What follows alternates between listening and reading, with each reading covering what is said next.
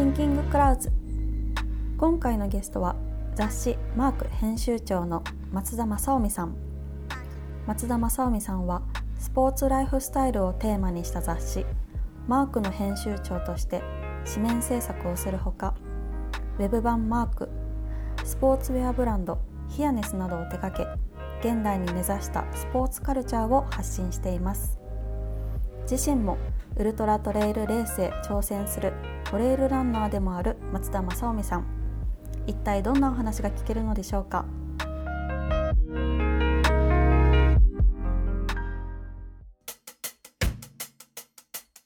ね、ちょっとさっきあのお話でちらっと出ましたけどヒアネス、はい。えっと、アパレルブランドスポーツに特化したアパレルブランド、うん。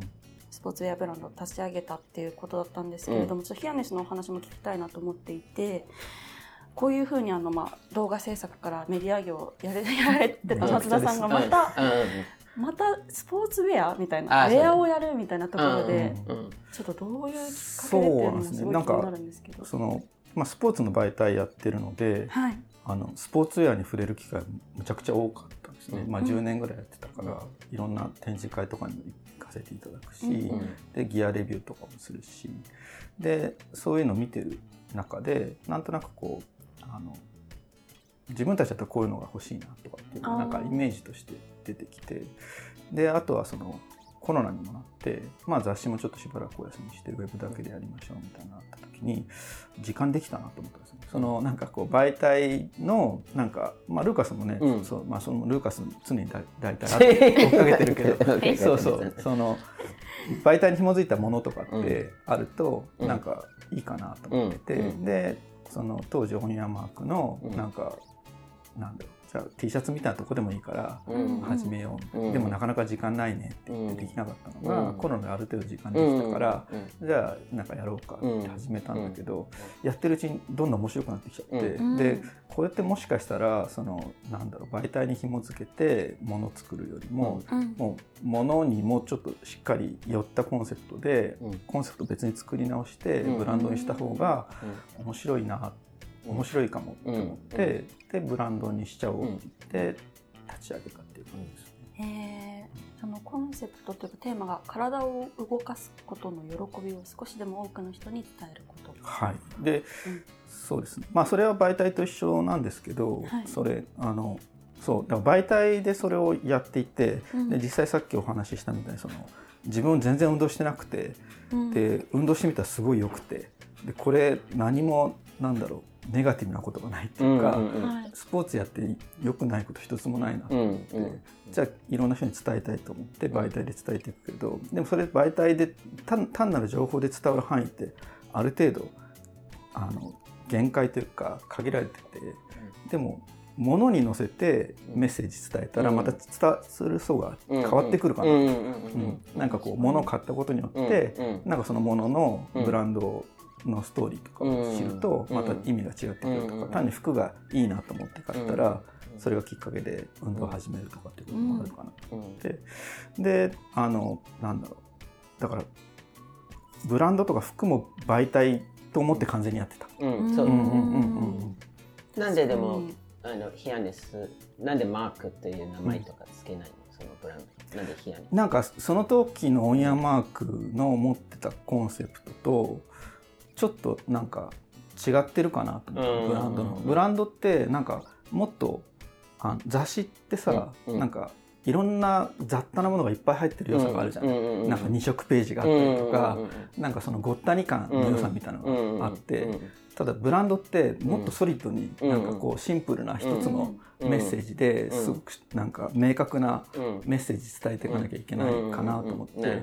でそうそういう意味ではそのオニアマークの持って当時持ってた雑多な感じとブランドの持ってるソリッドなイメージがちょっと違うかなと思ってうんそれもまた別のものにしようっていう感じにしてみた。なるほど。ヒアネスはどういう意味ですか？ヒアネスっていうのはあの今こヒアってここあ、うヒア。んうん、ここにいることみたいなうん。意味で、うんあのまあそのランランニングしてスポーツすると割とこう、今ここに集中できるっていうか、あ、確かに。うん雑念がそうそう。なんかまあ過去も未来もなくなって、うん、今ここみたいな状態になるのが割とスポーツのいい側面、うん、精神的な意味でいい側面かなと思っていて、なんでまあそれをが伝わるような名前を考えて、うんうん、まあ名前考えるのすごい難しい。いい名前だね、すごい素敵な名前、うん、えー、このヒアネスの特徴としてはやっぱり着心地そう。でそうですね、ごめんなさい。なんかそのスポーツウェアってやっぱり河川がすごく多いんですよ。うん。うん、であの自分がスポーツ始めた時にやっぱり着るものすごい変わって、うん、やっぱりスポーツの時に動きやすい服着てるから、うん、あの普段もスポーツウェアにどんどんなっていくんですよね。うん、なんかそう。なんか靴もスニーカーしか履かなくなるし、はいはい、パンツとかもなんかストレッチが効いたパンツじゃないとちょっとなんかもう嫌だな、みたいな感じになって、そのスポーツ始めてから、なんだろう、着るものが全部アウトドアウェアとかスポーツウェアに普段もなってるんですけど、でそれが長く続いた時に、なんかこう、河川ばっかりのなんか着心地がちょっと嫌になってきちゃって、で、なんか、もっと天然素材でスポーツできないのかなっていうのはちょっとあって、で、その時になんかウールってあの、ものすごい機能性があって、天然素材なんですよ。で山とかに行く時にこのウールのタイツとかウールの T シャツとか着ていくと、はい、ウールってすごいこう空気を含んでくれたりで調温してくれたりとかあとその匂わないとかそれねちょっと本当はね理由が分かってないらしいんだけど、うん、なんでそうなんでそうなのか、でもウールって本当に匂わない、うんうん、なんかそういう天然素材で機能性がしっかりあるものってあるなと思って、それでスポーツウェア作れたらすごく差別化になるし、うん、なんかこうなんだろう。でしかもその僕らがややろうとしてるスポーツウェアってそのなんだろうコンペティティブなものじゃないっていうか、うん、トップ選手が記録出すためのものを作ろうとしてるんじゃなくて、普段運動する時に気持ちよ気持ちよくなるために運動してるから。そう。気持ちよくなるために運動してる時に気持ちいいものを着たいっていう。なるほど。羊花すごいいいかもしれないね。わかん。ないけど。羊ですか？あウール。いやなん。か匂わないからなん。か自分たちが逆にでも羊の群れお互いに迷惑かけないように。羊が羊に迷惑かけない。いや、なんでそのね、匂いがうまく回収できてるそう、あれすごい。結構集団だね。羊も本当変に言っても顔が隣の人にもうもうぎゅうぎゅうにいるね、あるから、それみんな臭いだったら厳しい状況だから、確かに逆に確かにそういう、そうかも。羊の気持ちになって考えてたらそうかも。うん、えー、ペーパースカイのあの、うん、あの、アパレルの中にもメ,、リノールとか、ね、メリノール使ってるね。ありますよね、うんうん。ルーカスさんもそういうの着てみて、やっぱり素材。そうだね。まあ多分今同じような理由喋ってるけど、うん、なんか、あの、汗とかかけるじゃない？走る時で、うん、そこがやっぱ、あの、めっちゃ臭くなる時もあるから、まあ、ウールだったら、あの、その匂いすごくいい感じ、あのしないようにする。で、あの、結構旅にする、例えば自転車で何日に使うと、うん、そんな気がいっぱい持っていくと荷物がめっちゃいっぱいになるから、うん、いかに少ない荷物するが結構いつもの頭の中にあるから、うんうん、そうするとすごく優れてる商品だね。旅にいいよね、ね、なんか荷物減らせるよね、ね、あと洗濯回数も減らせるし、ね。で割と夏も使える。あの、うん、全然夏使える、やっぱ汗かけて、その後乾かすじゃない。ちょっと涼す冷えちゃう夏でもそういう間でもまあウールだったらそういうちょっと現象があんまり起こらないから、うん、僕は僕は走らないけど歩いたりとか、うん、自転車とかはもうその、うん、ウールマリノウールは。まあ、うん、ウールの中でやっぱマリノがまたちょっと特徴だね。あの、ここまでね、ウールでこうあちこち着ると言っても僕着てなかったけど、やっぱマリノがこう市場出るようになったら、うん。うん、松田さんと同じようにいろんなメーカーとか付き合いがあっていろいろ着てみると、うん、やっぱ実際にあこれいいなと体が感じられるから、うんうんうん、全然チクチクしないもんねね。そう気持ちいい細いやつと、うん、やっぱりそういうふうにツールにこだわって自分のあの本当快適なものに出会えると、ちょっとやっぱ運動してみようとかなんかそれ着たいからみたいなきっかけがいろいろそうそうなってくれたら生まれる気がする。そのやっぱ再生素材というか天然素材だからこそちょっとサステナブル的なところもきっとありますよね。うん。うん、そうですね。なんかやっぱり今もの作ろうと思ったら、うん、あのサステナブルはやっぱり外せないなとは思って最初から考えていて、で特にあのなんだろう日本だけじゃなくて海外の人にも来てほしいなと思って、はいそうするとやっぱりサステナブルの基準が日本よりもすごい、確かにグッと。そうグッと上がるので、だからそのえっとメリノウールもなんかこうなんだろうえっと、ウールって育てる時にこうお尻の肉を切っちゃったりすることがあるんです、うん、なんかこうお尻？お尻の肉をね切っちゃうんですよ。羊の？羊の、うん、なんかねあのそう。汚れるとなんか虫が湧いちゃうらしくて、でそれをあのミュールジングって言うんですけどそのミュールジングを言ってお尻の肉を切って虫が湧かないようにしたりする処理がっぱりその動物愛護的に良くないよねみたいな話があって、はい、だからウール扱う時にやっぱり海外だとミュールジングしてるかしてないかってすごく問われるポイントです。うん、でやっぱりそこ日本人は全くその知らないけどやっぱり海外でも売ること考えたらミュールジングしてないウールっていう縛りを自分たちに課して、うん、でそれを選んでやらなきゃいけないんで、うん、そうするとやっぱり材料も高くなるし、うん、見つけるのも大変なんだけど、でも基準としてはそこに置いておこうみたいな感じでやってますね。でも今こういうの聞くとやっぱりそういうあの背景とかストーリーとかを聞く、聞いてやっぱ自分がそこに納得した上でものとかを使える方がなんか気持ちがいいし、今の羊のお話もやっぱりお尻切ってない方がいいなって 思う。まあなんかいろんな理由があってどっちがよしあしってこともないみたいなんですけど、でもやっぱりそこは一つ基準としてあって、でやっぱりその今おっしゃっていただいたみたいにそのものの背景を聞くとすごく面白くて、ね、でその生産者の人の話とかすごく面白いし、うん、やっぱ職人さんの話もすごく面白いし、うん、でその話を吸い上げていって、うん、製品のストーリーにして届ける、でそのストーリーに納得してもらって買ってもらうっていうのが、もうそれも完全に編集だから。やっぱり作ってる視点がやっぱり編集が効いてて、ね、素敵なでも人生は編集だよね。人生編集 人生編集なんですか？全部、全部編集だから。何しても編集だから。うん、だから、お二人とも編集長、ね、まあ僕、紙のメディアすごい、まあいろんな理由で魅力あると思うけど、うん、でも、紙に作ってなくても、まあ今松田さん服もやったり、うん、あのイベントもやったり、いろんな、もう何にしてももう編集本当になるという、なんか、ね、ルーカさんも雑誌からイベントからね。ね、うん、いろんなメディアの立ち上げもされてますしね。う。ん、何しても、まあ、みんな編集しなければならないから。うんうん、ね、別にルーカスもそれをずっと昔から自然にやってる感じだもんね。うん、そう、なんかね、小学校からそうずっとそうななければ作ろうみたいなところがやっぱり。ああ、そうだね、うん、僕の場合もそうだね。なかったらなんか、まあ、見えない形をもう作りたがっちゃうから。うんうんうん、その、ヒアネスとペーパースカイが最近コラボ商品を作ってその話その話を聞いた。そうね。いい話来た。どうぞ。あ、俺から？ゲストの方で。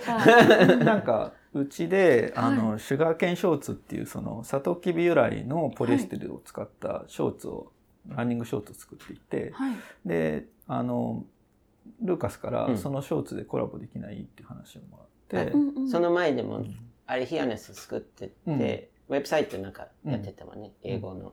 あそうだ。そう。そうもうそもそもその、あのヒアネス立ち上げる時にそのさっきお伝えしたみたいに、外国の人にも買ってほしいから、バイリンガルにしたくてで英語サイトを作ろうって、でその英語サイトを作る時に、うなんかこう誰かうまくそれを、なん翻訳というか、してくれる人いない英語にしてくれる人いないってルーカスに相談してて、うん、で最後はルーカスが、うん、じゃあ自分がやるよって言ってやってくれた。ん。です、そうなんですね。で英語で全部こうやってでもうゲラいらないから服をもらったりと言って、で服がめっちゃいい関係じゃないですか。で服いっぱいもらってでその中ねちょっとショーツがあって、ね、そうそう。なんかそっからそう。で ルーカスなんか前から、うん、あのショーツを作りたかったみたいで、うん、なんかずっとね、ショーツを作りたかったんでそれでなんかいいベースがないかなって思ってるところにう。ちなんか割といいじゃんみたいな話になって。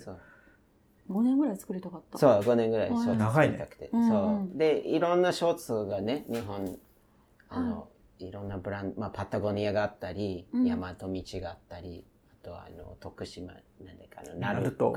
ナルトトランクスうんがあったり、はい。まあ、本当いろいろあって、で、まあ、マークのやつもあって、で、うん。いろいろ、あのマークイヤネスのやつがあって、で、いろいろ入ってみて、んなんか僕、例えば自転車乗ったり、松田さんが走ったり、うん。で、歩く人もいたり、で、泳ぐ人もいるし、サーファーもいるし、うん。なんかこう、じゃあ5個のアクティビティ、ショーツを買うっていうような、まあ、ことになってるよね。じゃあランニングだったらこれを使うとか、自転車だったらこれを使う。まあ、微妙みんなちょっと機能が、ね、いろいろ欲しいものが微妙にあるけど、でもみんなそこまでにね、あの、プロ選手でこうとかとこうとかで。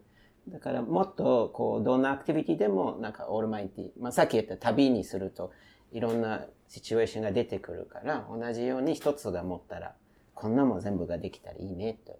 しかも街で普通に履けたらいいなという希望をこう出し合って、そのベースにあったものははい少しここういうふうでいろいろそう。だルーカスのなんかこう、わがままを盛りそうそう込んだ。そう。入れて、値段がガンガンガンガンガンガン。ガンガンガンガン上がってって。で誰も、まあ、得は最初しないけど、でも、あの、新しいものが多分世の中、あの、これから3月、うん。はい多分あの出てくるから、うんはいうんそこは結構みんな期待が多分できる。えーあ、じゃあもう本当に今、ルーカスさん言ったみたいに、オールマイティーな。そう。うん。そう。で、なんかその、あの、水でも使えるように、こうポケットに水抜けがするような穴開けたりとねか、うんなんかいろいろ工夫していて、うんで、面白いのが、やっぱその、ルーカスっぽいなって思うのが、なんか名前をね、駿河ベイパンツっていう名前にしたんだよね。駿河。駿河。駿河。駿河って。駿河湾。あ、静岡あそうそうそう。ですよね、駿河湾。であの、デザインお願いしたデザイナーの伊藤君っていうのが、あの、静岡拠点にしているデザイナーで、で、ルーカスもね、焼津行ったり来たそう、り今静岡半分住んでる。あうん、そっかだから、そのね静岡チームで作ったから、そうそうそう。そうなんかその、駿河ベイパンツって名前にして、ちょっと富士山がさあるような、ね。ね、タグ作って。あの、53過のこのはい。旧道、あの日本橋から京はいはいはい都の道も、その、由比というところに、その、駿河湾通るけど、結構そこの、ね、昔の、ねアイコニックな風景がね。江戸の絵があって、うん。それを少し伊藤さんがアレンジしてうん。作ってくれたけど、でもその駿河湾が、あの、すごいアクティビティが多い。もう、あの、泳ぐ人も多いし、ダイビングする人も多いし、フリーダイバーもいるし、で、自転車はもちろんいっぱいいるし、あの、大きいの、あの、トレイルレースもあったり、うんまあ普通のランナーもいるし、まあ僕らがイメージしてる、あの、吐きそうなシチュエーションも、なるほどまあ。そこに最近も詰まってるん釣りも。入ってるし、そう、みんなもそこ、鶴子湾なら、もう、伊豆もあったり、ね。そう、そのショーツがフル活用できる。そうそう、プール活動ができる場所は駿河湾で、で、そういう名前を、まあ、駿河、ベベイは、あのね、え英語のあベイ湾のことねうベイショーツという。ベイショーツ。いや、面白い。で、から、色とかもね最初、ん？って思いましたけどね。それを聞くまでは全然あ、わか分かっんなかったです。何でも多分作る、僕が作るもの、そうです。いやもう。ちゃんと読み解くとめちゃくちゃ面白いんですけめちゃくちゃ面白いど、最初はもう本当に、え？って。ごめんね。全然全然。その飛躍が 通訳できる人たちがそうね。すごい。楽しみ。いいつぐらいに？3月に発売できるうんかな。楽しみですね。で、その、さっき言ったそのデザイナー伊藤さんも静岡に、あの、あの、まあでも元パンダとね、そうそう、あの、さっきであの話に出た小宮山さんデザイナーと一緒にやってたはいはい。で、静岡にいるから、うん。静岡、彼も友達いっぱいいるから、確かにまあ詳しいですよね、きっと。駿河湾行ったらみんなそのショーツ履いたらちょっと面白い。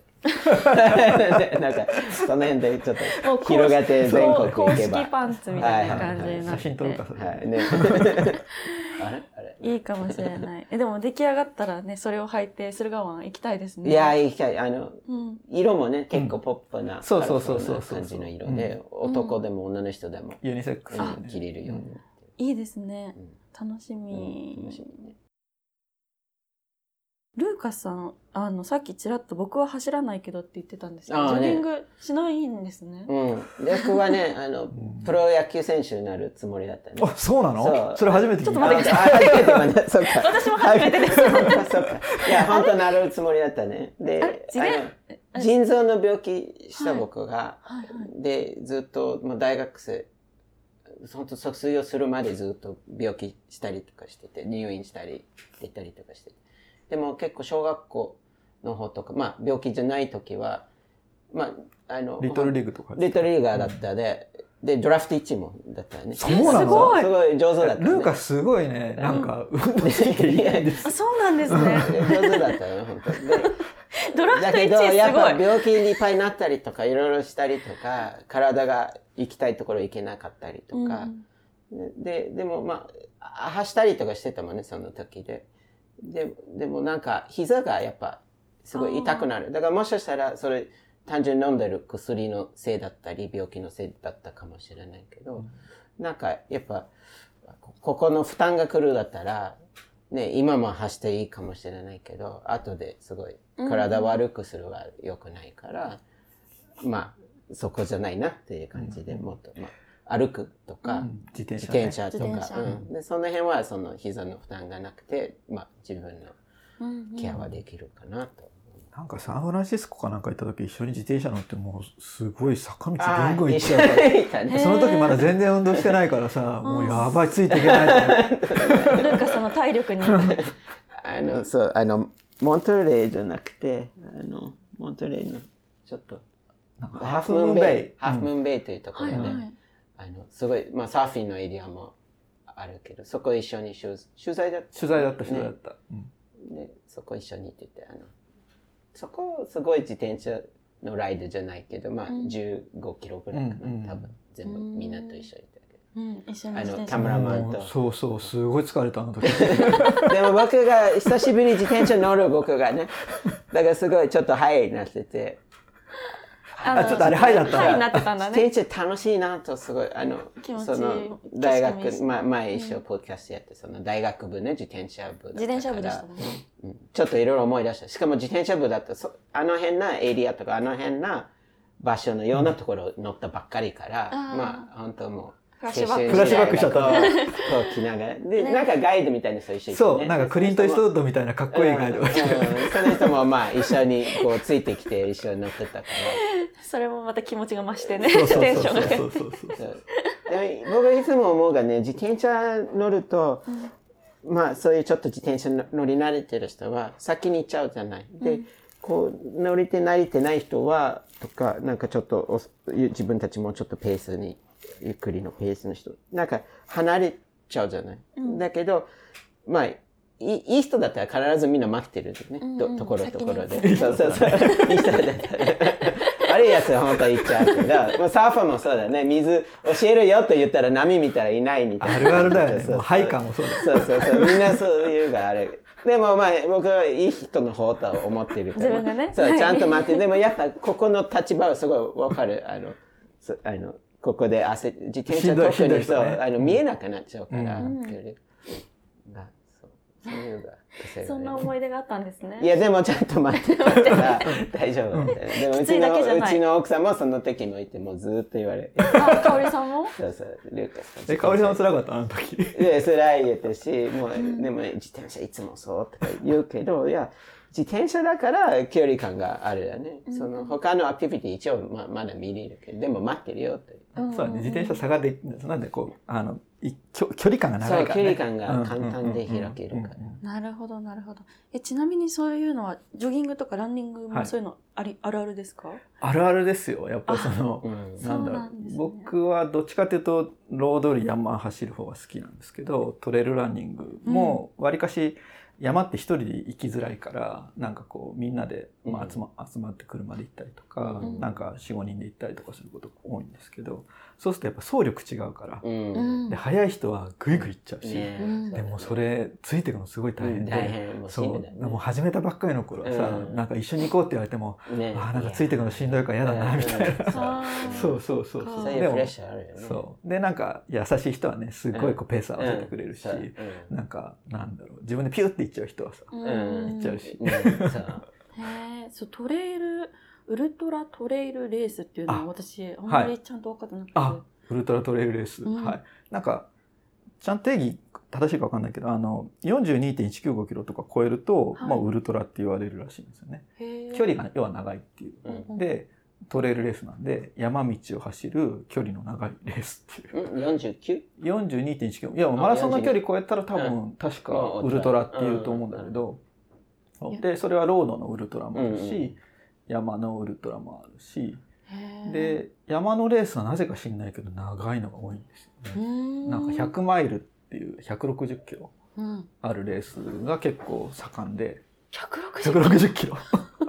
おかしいです山よね。山。しかも山。それなんか24時間とか30何時間とかかけて。ちなみにそそういうのって結構日本やってるんですか？やってるんですよ。なんかまあその愛好者がいて。へえ、そう盛んな県とかってあるんですか？やっぱり地域とか。あどうだろう。えっ、と盛ん結構いろいろ。県いろいろあるのかな全国。いろいろあるけど、まあ、やっぱ山があるところ結構そうだね。やっぱりそのうん沖縄とかはちょっとやりづらかったりするかもしれない。確かにあんまり山のイメージないですね。うんんか暑いし山が。うん。多分長野とかうん。北海道とたか大会があるのはやっぱり長野がすごいですね。あ長野まあ山梨が大会が多くてただやってる人は全国にうん。いて僕も最初山走るってなんだろうってうん。思ったんですけど、うん。なんかそのさっきあの話してたツイッターの仲間がそのトレイルランニングっていうのがどうもあるらしいよみたいな話になって、でなんか山走ってみるみたいな感じで、その時僕あの登山にちょっと憧れがあってはい。あのスポーツ全然してなかったし登山やってみたいなと思ったんですけど登山ってやっぱりちょっと当時あの山屋さんが怖いみたいなイメージがあって、うんうん。なんかこういう装備で行かないとダメだよとかはい。何時までに山小屋に来ないとダメじゃないかみたいなのがうん。ちょっと怖くてうん。入りづらい世界だなって思ってたんですけど、うん。だから山行ったことないのにいきなり走らされた。いきなりビュンってレベルがそうそうそうそうそれでなんか走ってたらなんかハイカーの人に「ああなんか特急来ます」とか言われて「頑張って早いね」とかって言われるんだけどいやすごいしんどいし、うん。あのハイカーの人の方が全然熟練だし、うん。俺何やってるんだろうみたいな。へえそう。でそのなんだろうな。多分アメリカ発祥なんだけどそれトレイルランニングってスポーツがあって。うん。でそのなんだろうな。山を走るんですけどまあ走るって言ってもなんだろう。そんな上りを全速力で走ったりできないから上りは普通の人だったら歩くし。あうん、そっかそういうふうにミックスそうミックなんか速い登山ですよね、へうん、え平らなとこ走るしあと下りはビャーって走っておいたりするしでまあ最近そういうのはハイカーさんとのなんていうの兼ね合いっていうか、まあ、うん危険にならないようにっていう配慮をしながら、まあ、コースを変えるとかハイカーの人がいる時はあの歩くとかっていうのを配慮しながら、うんまあ、山を走りましょうっていうスポーツが。なんか登山の時って割とその例えばリュック背負って結構ゆっくり歩いて登るイメージなんですけど走るってなったらあんま荷物持てなくないですか、そうなんですよ。だからあのなんだろう走りやすいように体にぴったりした感じのザックを背負ってはいはい、それも多分ザックもちょっとこう高めの背中の高めの位置に来るような設計になってるんですよね。うん。そうすると揺れなくまあすごい進化してきてるんだけど、うん。まあ、揺れないザックをみんな求めてどんどん改良していって。うん。でそこにこうボトルあのストラップのところにボトルを入れたりとかはいして、はいはいできるだけ装備を軽うん。ミニマルにして。うん。でやっぱり運動し続けてるからハイカーさんとかとちゃやっぱり服装も違うんですよね。なんか運動強度が高いから汗かくし。だからあの薄着だし。うん。ただその例えばじゃあ怪我してあの歩けなくなっちゃうとか、うん。あとなんかどっかで停滞っていうかねあ待つとかっていう時にはすぐ寒くなっちゃうから、うん。山って環境がすごい変わりやすいので,、そうですよね。でそこをなんだろう、えっとちゃんと自分の身を守れるような装備をしっかり持ちましょうっていうそれも一つマナーというかリスク管理。なるほどなるほど。やっぱりツールすごく大事ですね。さっきのメリノウールとかもうん。そういう時にあったら、うん。そうなんですよ。だからそそこが割とあの究極になんかあの機能を要求されるので、うん。やっぱりそういうあのトレイルランニングとかをしているとどれが汗抜けが良くて、うん。どれが保温効果が高くてですごく相反することを求められるから、うんうん。なんかギア選びにみんなすごくあの真剣になるんですよ、ね。うん、なんかそこでストレスになっちゃうとちょっとまた行くのが億劫になっちゃうとかねしちゃいそうですもんね。うん、そうなんですよ。だからそういうものをなんかこうすごく極限でしかも山の高いところで天気も変わりやすくてっていう、うん、なんかこうフィールドテストとしては究極の状況なんで、うん、そこであのなんだろう自分のに合ったギアをつけていく、でその体感寒さの感じ方も人によっても違うし、その運動能力も人によって違うから、じゃあ誰かがこの装備がいいって言ったらそれが正解でもないし、確かに自分に合ったのをね、見つけられるといいですね。でも本当人が死ぬからハイカーでも死んでるから山自然の、ね、温度がすごい変わったりストームがいきなり入ったりでみんな強度が高いから一気でこう冷えたりとか。そう。だからランナーは多分もっと、もっと危ないと思う。そう、その変化が激しいからね。そっかそっか。その辺のやっぱ知識とマナーとはね、ちゃんと。そうだね。ね、ちょっと勉強してから行ってもいいかもしれない。だから誰かと最初は一緒に行くのがいいよね。うん、確かに。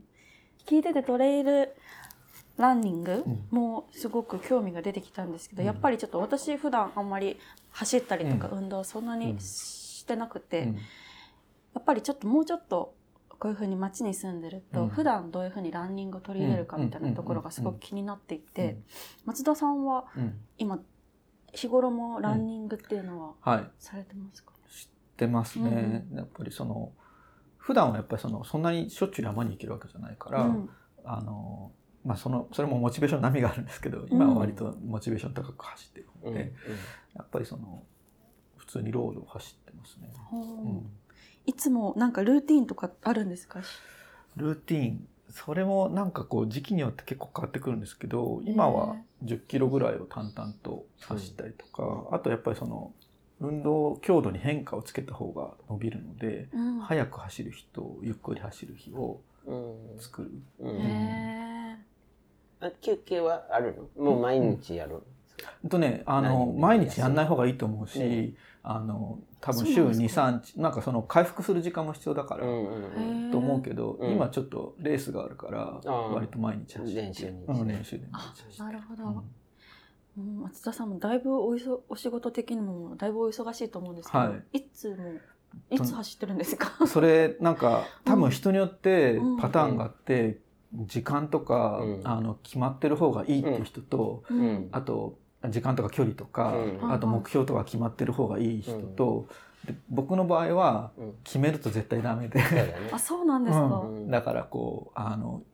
今月何キロ走ろうとか、あと今日は何キロ走ろうとか何時に走ろうとかって全く決めないんです。よ。へ 間探そうそうそう。なんか隙間見つけて、なんかこの時間いけるなとか、前雑誌やってる時は、なんか光量でなんかこう赤が戻ってくる間に走るとか、編集者ならでは。それはいいと思う。そうだからみんなの自分のリズムで合うようにね、なんかそれも人それぞれだと思うけどね、でもそのなんだろうな隙間でやれるよっていうのが自分で分かると、うん、なんかこうなんだろうなんだろうじゃあ仕事の合間にコーヒー飲もうとか、うん、そういうのと同じノリで走るっていうか、う。ん、なんかリラックスのための手段ルーティンがないんですよ。うん、なんか結構朝これだけ走るとか決めてる人も、うん、それはそれでそういうスタイルもありつつ、うん、もっとそういう時間とか、距離とかにとらわれないで走るっていうのも、でも僕もそういう人も周りねいるはいるけど結構ああいう人たち見ると自分たちがっかりする。やっぱどうして人間だからできないことが来るじゃん。こう毎日こう同じ。そうすると、俺がダメだ、これができない。すごいみんな落ち込むね、それで。だから別に普通生きてるから、その完璧いけないが当たり前のことだから、もうちょっとその辺が、あの今みたい、まあ、曲と、あの、すごい間を自分でね、ねそう、いいところ、自分のいいところ。たらすごい精神的にもハッピーになれそうだからまあ、なんだろう、本当例えば自転車のメッセンジャーとか、仕事の中にそういう運動がある人たちは、すごく、うん、まあ、健康に止めながら仕事もしているが、すごいいいことだから、なんか多分松田さんが今掴んでるコツが、そういう健康しながら、ね、自分も仕事をちゃんと、ね、だからみんなそれぞれそういう、スタイルだから、まあ、こうスケジュールね、別に決めてもいいと思うけど、でも、うん。それちょっとダメになったらあに。んまり落ちないように、まあ、こうフレキシブルが動くといいね。確かにちょっと精神的なとこそうだ。計画が崩れたらやめちゃったりするんですよ、そうね、そう。確かにな三日坊主とか日本人言いますもんね。だからいい加減な人の方が面白い、うんうん、続けてさ。そっかでもすごいいい考え方かもしれない、うん。やっぱね後ろめたくなっちゃったりとかしますもんね続けられなかったら、そう。でもまあね特性があると思うんですけどね決めて、もうピピッチでやるのがすごくこう得意で、その方が続くっていう人もいると思うし、うん。でもなんかそうじゃないから自分は続けられないって思ういう人がいたら、うん。本当になんかルーズでもねねいうん。続く続くよっていう、うん。ねなんか最近もそれこそコロナ禍になってきて、あのーいろいろ旅にもなかなか行きづらかったりとかしてるんですけどこういうコロナ禍ってスポーツする人増えたとかなんかスポーツシーンにこういう影響あるなみたいなのって何か感じたりします？あやっぱりそのなんだろうランナーがすごい増えたみたいですね。やっ。ぱそうなんですか、うん、特にそのなんだろうコロナの初めの頃はうん。すごいあのうん。体感でも増えた感じがしてて、うん。そのあんまりこうなんだろう。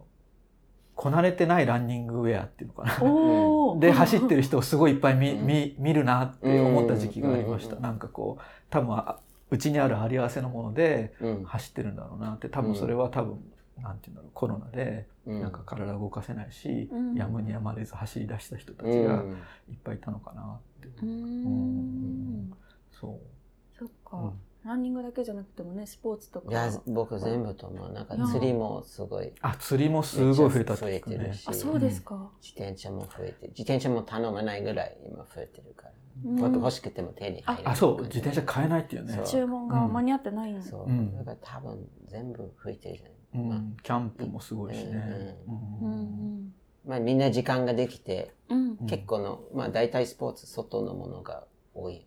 うん。うんうんでヨガもねなんかヨガは逆にこの教室に行けなくなっちゃったスタジオに行けなくなっちゃったって話があるけど、うん。それもオンラインヨガがものすごいあ広がって、へうでオンラインだから逆にこうなんだろう入りやすいって言って、それきっかけで始める人が逆に増えてたりとか、僕オンラインヨガもすごい好きで。あやってるの？ルカスやってるんですか？でオンオンスタジオに行くとやっぱみんなの目線がすごい強いじゃそうそうん恥ずかしいし自分そんな上手じゃないから、うん。もうなんかいろいろツッコミが入るけど。オンラインでそんなねそうチェックが緩いから、結構もうさっきの自分のペースでそこがあのできるから、うん。そう。オンライン結構居心地がいいの。へえヨガやってるって知らなかったです。あそう。いろいろ知らない。えやってますか松田さん。僕もやってます。あそうなんですね、うん。じゃあまた近々ヨガも一緒にやる機会が。トレイルランニングおじさんとヨヨガ。ガとヨガヨガ私も参加してもいいですか？一緒にみんなでやりましょじゃあうヨガみんなでやりましょう、ね。なんかゆるくはじゆるく自分なりのペースで始めるっていうのもまたいいかもしれないですね、そう。あと、うん。そうだな。このねペーパースカイのポッドキャスト聞いてる人は、うん。旅好きな人は多分ね、うんうんルーカス好きとかうん旅好きな人が多いと思うんだけど、うん。そのスポーツやると旅が面白くなるっていうのもあると思うんですよ、なんかうん。旅先が変わる、あのそ例えばハワイとかもうん。それまでハワイ行くとなんかアラモアナセンターで買い物して、うん。なんかパンケーキ食べてとかだったりうん。したけど、うん。なんかトレイルランニングしてからあれなんかハワイにも山あったみたいな、うんうんうん。今まで気づいてなかったけど、うん。そうそうハワイにの山調べたらすごい面白いところいっうん。ぱいあって今まで見たことなかったところに行けるようになったりとか、なんかバルセロナとか行ったらなんかあピレネじ実は近いじゃん。みたいうん。うん。ななんかちょっと足伸ばしてピレネまで行ってみようとか、それすごいですね。うんそう、ですね、うん、だからそのなんだろうスポーツ加えることでうん。旅がめちゃくちゃ面白くなるから、街観光するにもね、うん。走って観光したらうん。すごく効率がいいし、そういう意味でも始めてみるといいよね,、ねいいかもしい。やいや。そうこれ結構ポッドキャスト来てる人も結構うん。ランニングする人も多いみたいで、れない。あそうなんだ。ランニングしながら聞いてるそう人も多いみたいです。そう。多いよね、走るのと相性がいいんだよね。いいみたいね、うんうんえー、今のその旅が楽しくなるっていうのは確かにうんすごいその選択肢が増えそうですそうね。なんですよ。うんでなんか行き先もなんか、うんあとそのスポーツ目的に旅したりするから今までこう普通だったら行かなかったようなところに、うん、僕もそのレースに出るのにあのメキシコの山奥とかね、なんかコッパーキャニオンっていうすごいもうとんでもなくチワワ鉄道っていうのを乗っていくすごい。でチワワ鉄道の奥地からまた車で何時間みたいなところにあるんだけど、そうそう。でもそれもそのレースがなかったら絶対そのとこ行ってないし、確かに、へえスポーツと旅はめちゃくちゃ相性がいいんですね。やっぱりアクティビティ。いや面白い。もうたくさんの発見がありました。ああよかった。ねルカさん。でも二人朝ごはん進んでなかった。いやもう話に夢中で。僕はめっちゃもうすぐ5分ぐらいじゃあそろそろ もうたくさんお話聞けましたね朝ごはん食べましょう。じゃあ、今回はこの辺で。はい。はい。ありがとうございました。ありがとう。ありがとうございました。